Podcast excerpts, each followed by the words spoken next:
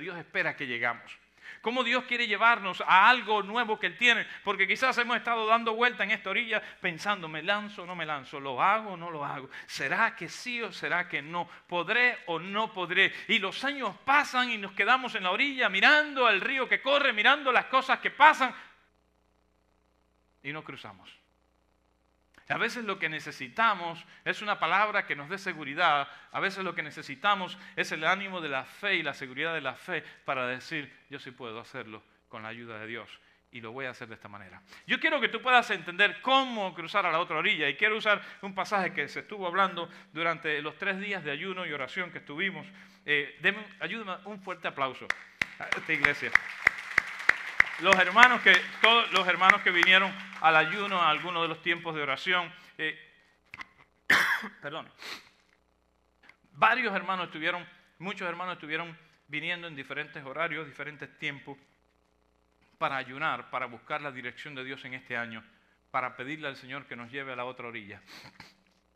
Y eh, varios de los líderes de la iglesia estuvieron compartiendo palabra en cada uno de los tiempos de oración. Eh, y y yo estuve recibiendo también de eso. Eh, el Señor habló durante esos tres días y me habló a través de este pasaje que está en Josué, capítulo 3, versículo 1 al 5. Sí. Josué, capítulo 3, del versículo 1 al 5. Allí dice la palabra. Josué se levantó de mañana y él y todos los hijos de Israel partieron de Sitín y vinieron hasta el Jordán. Y reposaron allí antes de pasarlo. Y después de tres días, diga conmigo, tres días. Los que estuvimos ayudando a nosotros, tres días. Tuvimos tres días ayudando. So, Josué llevó el pueblo y trajo el pueblo hasta la orilla del Jordán y estuvieron en la orilla del Jordán tres días. Los oficiales recorrieron el campamento y mandaron al pueblo diciendo, cuando veáis el arca del pacto de Jehová vuestro Dios y los levitas sacerdotes que la llevan, entonces vosotros saldréis de vuestro lugar y marcharéis en pos de ella, a fin de que sepan el camino por donde habéis de ir. Por cuanto vosotros no habéis pasado antes de ahora por este camino.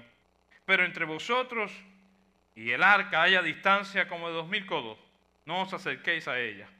Y Josué dijo al pueblo, santificaos, porque Jehová hará mañana maravillas entre vosotros. ¿Cuántos dicen amén? Señor, alabamos y bendecimos tu nombre por tu palabra que es buena. Señor, usa esta palabra para provocar en nosotros el deseo, la fuerza, la fe, la confianza y la seguridad de cruzar a la siguiente orilla, de pasar al siguiente nivel. Crea en nosotros la expectativa de las grandes cosas que tú vas a hacer para llevarnos a lo que tienes preparado para nosotros en este año 2024 en el nombre poderoso de Cristo Jesús. Amén y amén.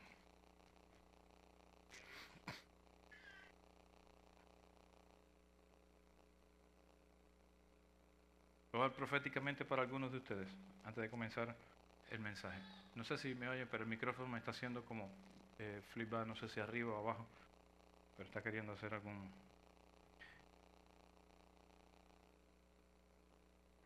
Algunos de ustedes recibirán familia que por muchos años no han visto.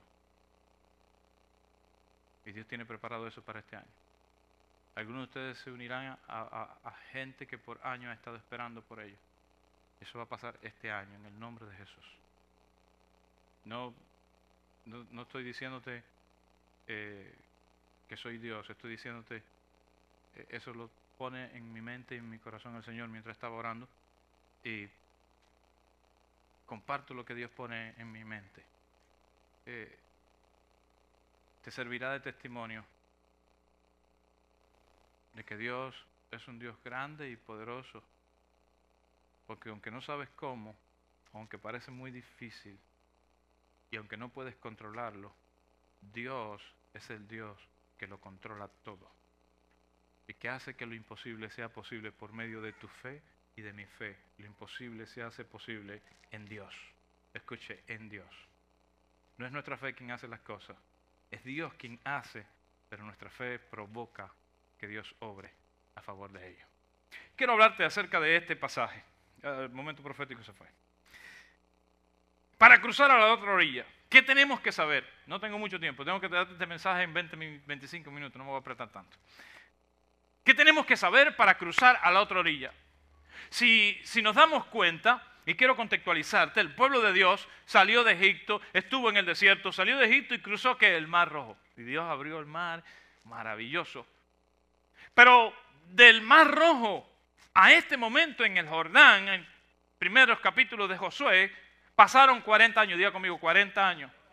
Toda la gente que cruzó el mar rojo ya no está, ya murieron. De los que cruzaron el Mar Rojo, posiblemente solo queda Josué, Caleb y algunos de su familia. Solo ellos. El resto es gente joven. Ahora están frente al Jordán y la tierra donde Dios le quiere llevar, la tierra donde Dios le va a llevar está al otro lado del Jordán, la tierra prometida. La conquista y lo que Dios ha preparado para ellos, lo que han estado esperando por 40 años, digo conmigo, sola, 40 años. Está a la otra orilla. Hay cosas que aunque lo has esperado por mucho tiempo, están tan solo a la otra orilla. Y cuando estás para cruzar a la otra orilla, lo que necesitas saber es cómo cruzar a la otra orilla. Y Dios se encarga de hablarle a su pueblo, dirigir a su pueblo por medio de Josué. Lo primero que necesitamos saber para cruzar a la otra orilla es que única y solamente lo lograrás siguiendo la presencia de Dios, siguiendo la presencia de Dios. La primera indicación que recibe el pueblo antes de cruzar a la otra orilla es que el arca del pacto, el arca de Dios, junto con los sacerdotes y los levitas, iban a ir delante cruzando el río Jordán. Y créanme que el río era ancho, porque la distancia que iba a haber entre el pueblo y entre el arca iban a ser nada más de dos mil codos. Así que eh, el río era ancho. Lo que el pueblo tenía que saber, por eso fueron por todo el campamento y fueron explicándole a todos en el campamento cómo debían comenzar a cruzar el río Jordán. Cómo debían ir a la siguiente nivel a la otra orilla. ¿Cómo iban a alcanzar y pisar la tierra del otro lado donde Dios quería bendecirles y donde Dios quería establecer a su pueblo? El arca. El arca representa la presencia de Dios. El arca era una caja, un cajón, donde Dios envió, mandó a poner las tablas de la ley los diez mandamientos, aquellos que le dio a Moisés allá en el monte Sinaí, esos estaban ahí en el arca. Primero que representa el arca, representa la palabra, la palabra de Dios. Allí estaba la primera palabra escrita que Dios dio a su pueblo. Segundo, que tenía el arca, también tenía el maná del desierto el maná que Dios le había dado a su pueblo en el desierto para recordarle a su pueblo que Él los guía con su palabra y que en el camino los sustenta, que Él es Dios sustentador, que no abandona a su pueblo y que sustenta a su pueblo en el camino, que no abandona a su pueblo. Lo tercero que tenía el arca es que tenía el pedazo de la vara de Aarón. Y dice reverdecidas. ¿Sabe qué significa? Que aquella vara vieja con la que habían salido Aarón y Moisés de Egipto, Dios la mantenía viva dentro del arca para recordaran los milagros que Dios hizo por su pueblo, cómo Dios había hecho grandes cosas, que Él es un Dios poderoso y que su poder se mantiene vivo con su pueblo. Aquella vara fue la que por ella se hicieron los milagros delante de Faraón.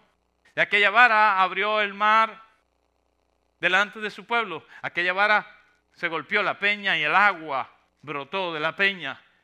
Aquella vara representaba el instrumento que Dios había usado, común, corriente, pero con el poder de Dios. Era poderoso para hacer cosas maravillosas y extraordinarias. Cuando el pueblo de Dios miraba el cajón, el arca, quizás si otra gente lo miraba decía, ese cajón viejo. Pero el pueblo de Dios sabía lo que eso representaba y lo que había dentro de aquella arca. Así que cuando quiera que entraba el arca, donde quiera que iba el arca, el pueblo de Dios estaba reconociendo y viendo que la presencia de Dios reposaba sobre esa arca. Nadie podía tocarla. No cualquiera podía acercarse a ella. Porque el arca era sagrada y la presencia de Dios es sagrada. Hermano, hermana, en tu vida y en mi vida tenemos cosas que son que nos afirman, nos guían, nos hablan de que Dios está con nosotros. Tenemos la santa palabra de Dios, que gracias a Dios, aquí la tenemos, si alguien no tiene, tenemos Biblia para regalarle. Es tan fácil tener una Biblia. Es tan fácil leer una Biblia en nuestro idioma. Tenemos la palabra de Dios que constantemente nos recuerda quién es Dios. Nos habla de Dios y es una guía segura. Tenemos en nuestra vida la experiencia de haber vivido con Dios, haber estado enfermo y escuchar el milagro que Dios hace. Haber no tenido sustento y ver cómo Dios nos ha dejado de la mano, aún el día que hemos estado hambrientos, que no hemos tenido de qué o cómo Dios ha suplido y nos ha sustentado. En nuestra vida el testimonio de la presencia de Dios, esa relación con Dios y ese testimonio de haber caminado con Dios es la guía más segura que tenemos para cruzar a la otra orilla. A veces queremos y pensamos que tenemos que inventarnos cosas nuevas, pero la verdad es que Dios sigue guiando a su pueblo de la manera en que Él lo ha hecho siempre. Su presencia es segura para guiarnos. No puedes apartarte de su presencia. Tenés que buscar su presencia, tenés que preocuparte, ocuparte con diligencia de buscar de Dios. Tenés que dejar de estar tan ocupado en las cosas de este mundo para ocuparte más de las cosas de Dios. Tenés que comenzar a pensar de una manera espiritual y entender que este mundo te lleva a estar esclavizado a lo carnal, a lo humano y lo material, que aunque no es malo, no es lo primero para alguien que conoce a Dios como tú lo conoces. Tenés que comenzar a confrontarte a ti mismo y saber si de verdad estás siguiendo a la presencia de Dios o te has quedado perdido, dormido, dormida, extraviado, extraviada. Tienes que confrontarte y mirar y decir, ¿dónde estoy mirando al arca de Dios? ¿Cómo estoy viendo a la presencia de Dios en mi vida? ¿Cómo estoy trayendo a memoria las cosas que Dios ha hecho sobre mi vida? Porque eso es lo que representaba el arca. El arca les recordaba al pueblo de Dios que tenían un Dios grande y poderoso que los había sacado de Egipto con poder y que estaba con ellos y que estaría con ellos y que nunca los abandonaría.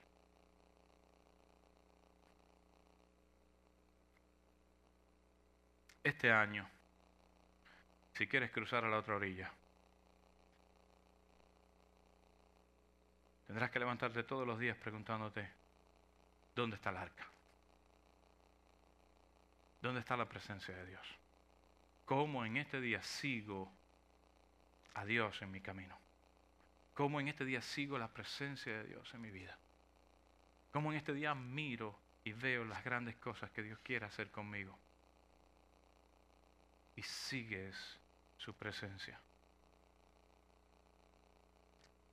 Hay gente que no me cree.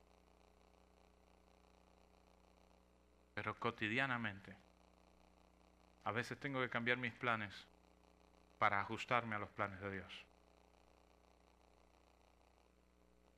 A veces lucho conmigo mismo entre lo que quiero hacer, entre lo que sé que debo hacer y entre lo que siento que Dios quiere hacer. Tienes que comenzar a aprender, hermano, hermana a veces para seguir a Dios hay que dejar ciertas cosas, que hay que poner otras en segundo lugar, y que la única manera de cruzar seguros a la otra orilla es siguiendo la presencia de Dios, estando en la presencia de Dios, morando en la presencia de Dios.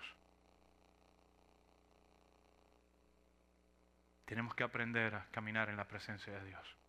Hay cosas que nunca recibiremos, hay cosas que nunca sucederán en nuestra vida hasta que no tomemos la firme determinación de caminar en la presencia de Dios y de seguir la presencia de Dios. Y hay gente que enseguida te va a poner una lista de cosas. No, pero escúcheme. La primera condición para que Dios cambie tu vida, la primera condición para que Dios cambie tus circunstancias, no es que tú mejores, es que tú comiences a caminar siguiendo a Dios.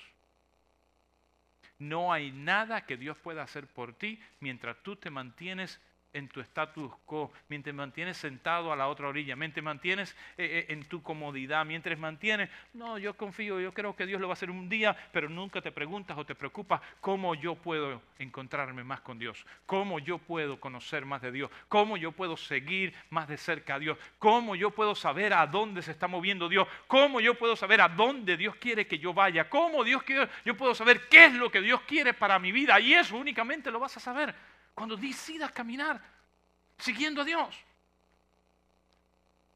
No estoy hablando de locuras, que dejes tu trabajo, que dejes tu familia. No estoy hablando de, de esas locuras ahora. Te estoy hablando de levantarte cada día en tu corazón con la sensatez de saber, de encomendarte a Dios y decirle, Señor, hoy, ¿qué es lo que tienes para mí? Estoy hablando de que si en un momento de tu día Dios toca tu corazón, te envía a hacer algo, si Dios te pide algo, tú puedes estar presto para hacer lo que Dios está esperando de ti. Estoy hablando de que tengas en tu vida una visión clara de a dónde vas a llegar este año, qué metas y qué cosas Dios tiene para tu vida, para tu casa, para tu familia, para tu negocio, para tu trabajo, para esta iglesia. Y en medio del río, cuando las corrientes del río se puedan hacer fuertes, cuando el viento pueda soplar, cuando la gente te diga, oye, eso está difícil, tú puedes decir, no, pero yo estoy mirando la otra orilla y yo voy a llegar. Yo voy a llegar. Yo veo el arca de Dios, yo veo el arca de Dios, yo veo a Dios caminando delante de mí, yo veo a Dios caminando al frente y yo sigo caminando en pos del Señor. A mí no me importa dónde va la gente, no me importa lo que dicen de la economía, no me importa lo que diga nadie, ¿sabe por qué? Porque la gente habla mucho, pero Dios habla una sola vez. Si no nos dejamos guiar por Dios es porque estamos escuchando tantas voces. Pero la voz de Dios es una. El arca de Dios es uno. Por eso la orden de Dios no que fue que siguieran a, cinco o seis. La orden de Dios fue síganme a mí. La palabra del Señor dice en hebreo, puesto los ojos en Jesús. Escuche, puesto los ojos en quién? En Jesús. Ni en Mahoma, ni en María, ni en San Lázaro, ni en el otro, ni en la otra, ni en nadie. No hay presidente que te pueda arreglar la vida.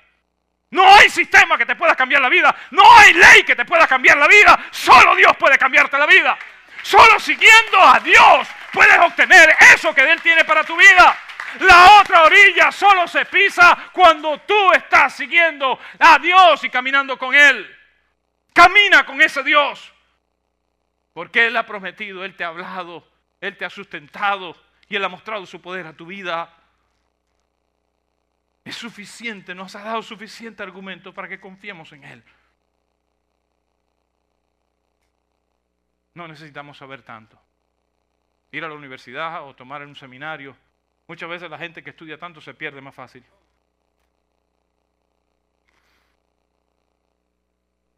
Muchas veces la gente que lee mucho se pierde más fácil. Muchas veces la gente que anda desesperada escuchando predicadores, profetas, para recibir una profecía para su vida se pierde más fácil. Tenés que concentrarte. Tú eres pueblo de Dios. Has sido llamado a seguir a Dios y seguir su presencia. Busca su presencia. No te apartes de su presencia. Si te mudas de aquí un día, te vas a otro pueblo, decides ir a otra iglesia, escúcheme, no estás perdido. Sigue su presencia. Sigue a Dios y estarás bien. No se trata de seguir a hombres. No se trata de reunirnos en un edificio. Se trata de seguir su presencia. Si Dios te ha traído hasta aquí, es porque Él quiere llevarte hasta allá. El que te sostuvo hasta esta orilla te va a cruzar a la siguiente. Este es un año para que tú y yo caminemos cercanos de la presencia de Dios. Lo segundo que Dios le dijo a su pueblo fue,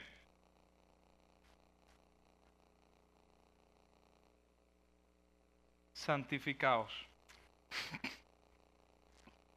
Diga conmigo, santificaos. ¿Sabe qué es santificarse? Santificarse no es hacerse santo. Hay gente que se confunde. Dice, cree que santificarse es hacerse santo. No. Santificarse no es ser perfecto. Porque perfecto no somos. Santificarse significa, el mayor significado que tiene santificarse significa apartarse. Cuando yo me casé con Susel, yo me comprometí en apartarme para ella. Y ella se comprometió en apartarse para mí. ¿Qué significa eso?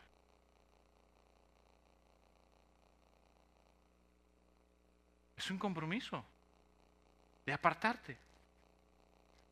Ni Susel ni yo somos perfectos, pero hemos decidido honrar un compromiso, una palabra. Cuando Dios dice santificaos a mi pueblo, lo que le está diciendo al pueblo, a partir de ahora, apártense para mí. No más divisiones. No me traicionen como es nadie. Eso es lo que le está diciendo. En Egipto ustedes tenían sus dioses egipcios. En el desierto se quisieron construir un becerro de oro. Se lo construyeron. Me han estado tratando de traicionar, me han estado traicionando muchas veces, le dijo el Señor. Y yo he sido fiel con ustedes con amor.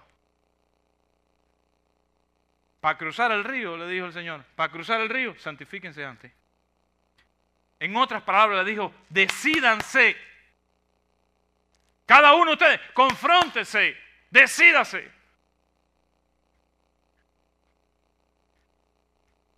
La única manera de vivir en santidad para Dios es primero santificarnos para Él.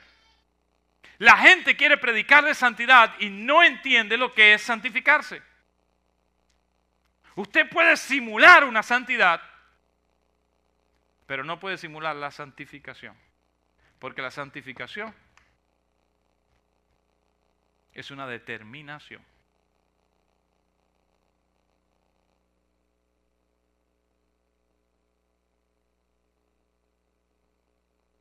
Apartarnos para Dios significa vivir para Él, reconocerlo a Él como el único Dios verdadero, a quien seguimos, en quien creemos, a quien le pedimos. Y como dijeron los jóvenes hebreos, ya sea que nos vaya bien o nos vaya mal, ya sea que vivamos o perezcamos, a Él y solo a Él adoraremos, dijo Daniel, Sadrat, Mesat y Abednego. Cuando le pidieron que se arrodillaran ante otros dioses, ellos dijeron, no, nosotros somos santificados. Santificados. Lo que se hacía con un rey, cuando Dios escogía un rey, la unción que se ponía sobre un rey, ¿sabe lo que representa esa unción? Santificación. Eso significaba que a partir de ese momento ese hombre, ese joven era apartado para Dios y para el servicio de Dios. Cuando se ungía un profeta, cuando se un sacerdote, cuando se ungía alguien para el servicio de Dios, lo que eso representa y significa es que está siendo apartado, apartado para Dios. Que tu primer compromiso va a ser Dios. Que lo más importante para tu vida va a ser Dios. Que no vas a estar comprometido con nadie por encima de Dios. Primero Dios y después todos los demás. Eso representaba. Eso representa la unción de Dios. Eso representa la santificación. Y lo que Dios le está diciendo a su pueblo el día antes, del otro lado, en esos tres días que están acá, santifíquense, mediten y determínense ustedes y su casa. Más adelante vamos a encontrar a Josué de la otra orilla que se para y le dice, caballero, hasta aquí, a partir de ahora, decidan a quiénes van a servir. Si van a servir a Dios o qué van a hacer con su vida. Y Josué dice, mi casa y yo, escúcheme, mi casa y yo solo seguiremos al Señor. ¿Sabe? Hay momentos en tu vida que tienes que analizarte, tenemos que analizarnos y decir, oye,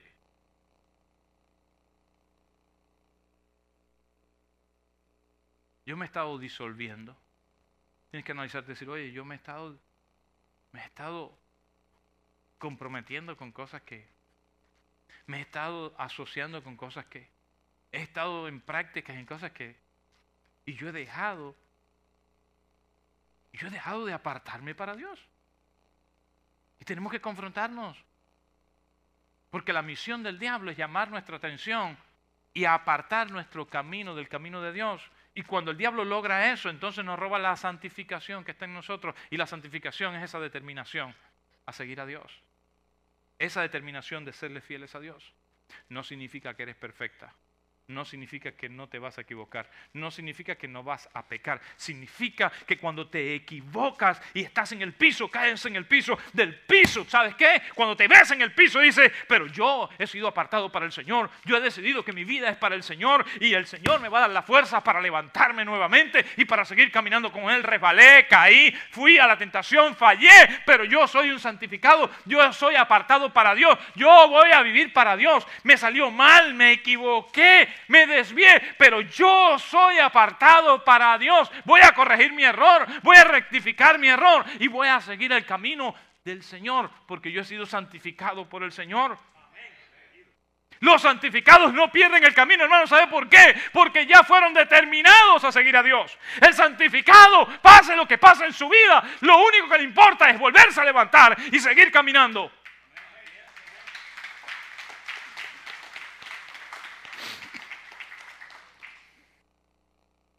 Para Dios.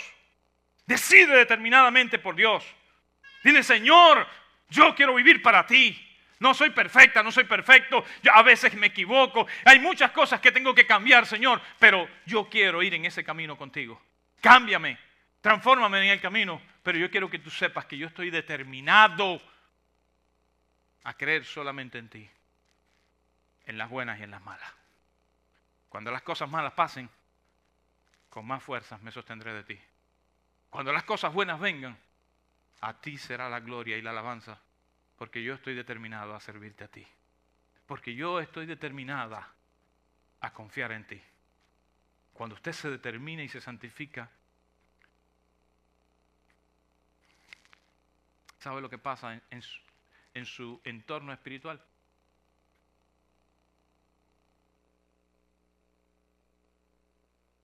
El diablo lo tacha de su lista.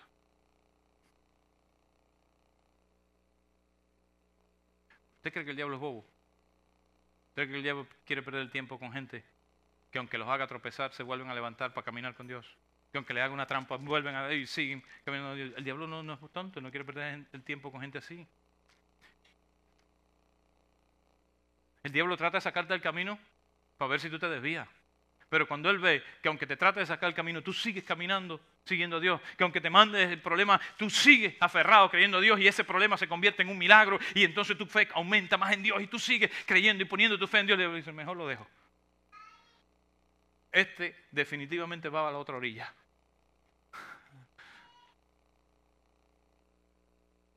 No sé si estás entendiendo. ¿Alguien está entendiendo esta palabra? ¿Alguien quiere que predique una hora más? Ahí, denme eso. No sé si tú entiendes, cuando tú te apartas para Dios, cuando tú te santificas para Dios, Dios te mira del cielo y dice, oye, ay chico, me faltó ponerle un poco más, un poco más de cerebro para que fuera más inteligente, pero tiene una voluntad de hierro. No me quedó tan bonito, pero oye, tiene una determinación que lo hace precioso. No será el mejor, pero es el de los que llegan. Hay gente que está enfracada en los detalles de la vida. Pero los santificados están enfrascados en lo más importante de la vida. ¿Sabe qué es? No perder el camino.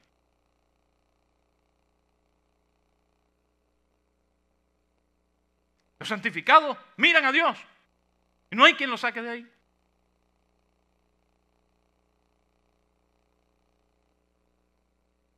Más lindo, más feo, más alto, más bajito, con más dinero, con menos dinero, con más salud, con menos salud, con poco, con mucho.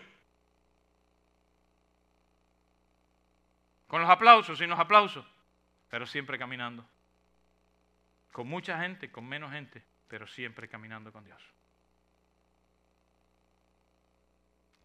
No hay nada que pueda detener a un hombre o una mujer que decide seguir en la presencia de Dios, que decide santificarse para Dios. Tú y tu casa verán la gloria de Dios cuando se santifican para Dios y siguen su presencia. Y nada ni nadie los podrá detener, porque de que Dios te lleva a la otra orilla, Dios te lleva a la otra orilla.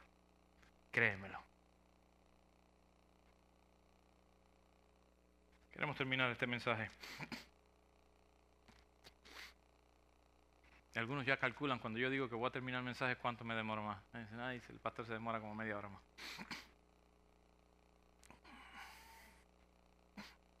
Y usted va conociendo cómo es la cosa. Es cierto, yo veo pastores que se demoran mucho más que yo predicando.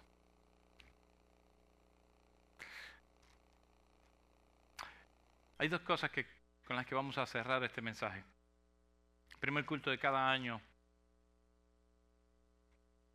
tenemos el culto que llamamos la unción. Este es el culto que llamamos el culto de la unción. Eh, creemos que, que la palabra de Dios dice es veraz. Y la unción en aceite significa ser apartados para Dios, separarnos para Dios. Hay dos cosas que vamos a hacer hoy. Una es la Santa Cena, la Cena del Señor, que es alimento espiritual para nuestra vida.